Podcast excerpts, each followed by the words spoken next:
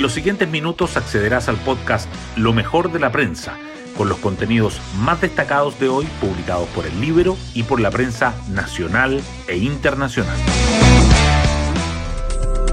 Buenos días, soy Ángela del Canto y hoy lunes 23 de mayo les contamos que con el texto del borrador de la nueva constitución ya terminado, las encuestas sobre el plebiscito de salida cobran mayor relevancia.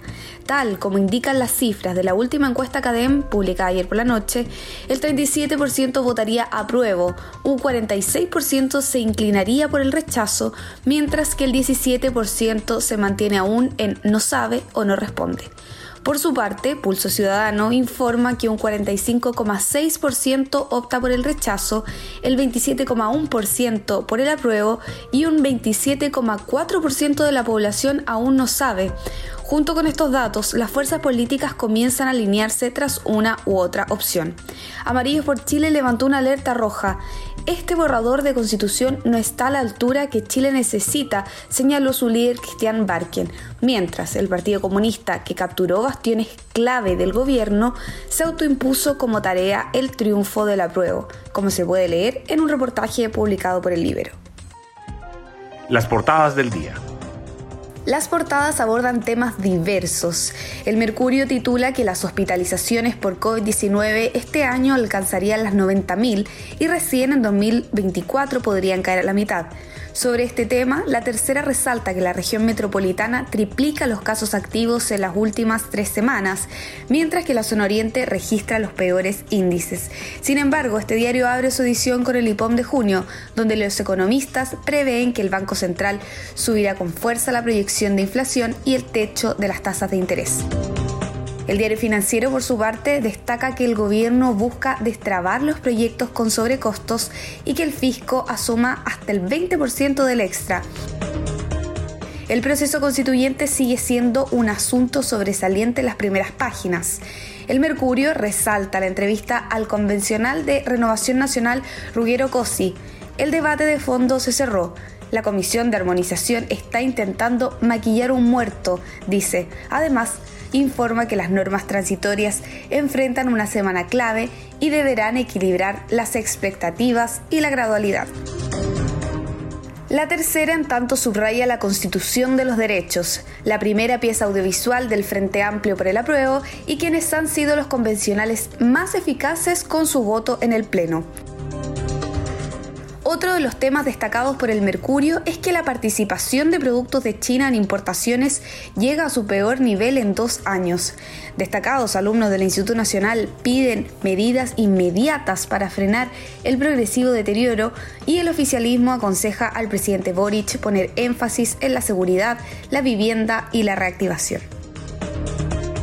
La tercera, por su parte, resalta que el 76% de los trabajadores quiere libertad para elegir un sistema de salud público o privado y que reactivan el proyecto contra la violencia vicaria, hombres que maltratan a sus mujeres a través de los hijos. Ambos diarios dedican su foto principal a Mito Pereira, que hoy roza la gloria en el PGA Championship. No queda otra que aprender de esto. Hoy destacamos de la prensa. Las hospitalizaciones por COVID-19 alcanzarían este año las 90.000 y recién en 2024 podrían caer a la mitad. Esto según un estudio realizado por investigadores de la Universidad Católica. En las últimas tres semanas, la región metropolitana triplicó sus casos activos, donde la zona oriente registra las peores cifras. La Superintendencia de Salud encargó proyectar la demanda de atenciones por la pandemia a tres años para evaluar la inclusión de la patología en el plan auge. Según los especialistas, algunos de los factores por los cuales el COVID-19 estará presente en el corto plazo son las personas no vacunadas y la pérdida de efecto de las inmunizaciones. Ruggiero Cozzi, convencional de Renovación Nacional, dice, el debate de fondo se cerró. La Comisión de Armonización está intentando maquillar un muerto. El integrante de la Comisión de Armonización dice que pronto debe haber una certeza sobre un plan B y desmiente a quienes critican que su sector quiera mantener la Constitución del 80. Por su parte, las normas transitorias enfrentan una semana clave y deberán equilibrar las expectativas y la gradualidad. Amarillos por Chile levanta alerta roja y llama a la Convención Constitucional a realizar ajustes al borrador de la nueva Constitución. No nos inviten a resignarnos con un texto mediocre. El líder del movimiento, Christian Barken, indicó que esperan que tanto el presidente, Gabriel Boric, como los convencionales realicen todos los ajustes posibles para que la constitución que sea presentada en el plebiscito de salida genere el mayor consenso posible. Tiene que haber una nueva constitución, pero una buena, dice. Sobre el IPOM de junio, los economistas prevén que el Banco Central subirá con fuerza la proyección de inflación y fijará un techo para la tasa de interés de hasta 10,5% creen que este 8 de junio el ente rector llevará su estimación del IPC 2022 de 5,6% a entre 8,5% y 10%, y la de 2023 de 2,9% a un nivel más cercano a 5%. En materia de actividad no esperan mayores cambios, apostando a que la entidad mantendrá el pronóstico de crecimiento del PIB para este año entre el 1% y 2%. Y nos vamos con el postre del día.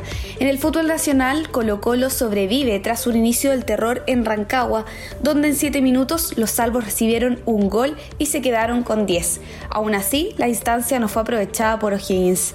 El cacique comparte la cima del certamen junto a Ñublense y Unión Española.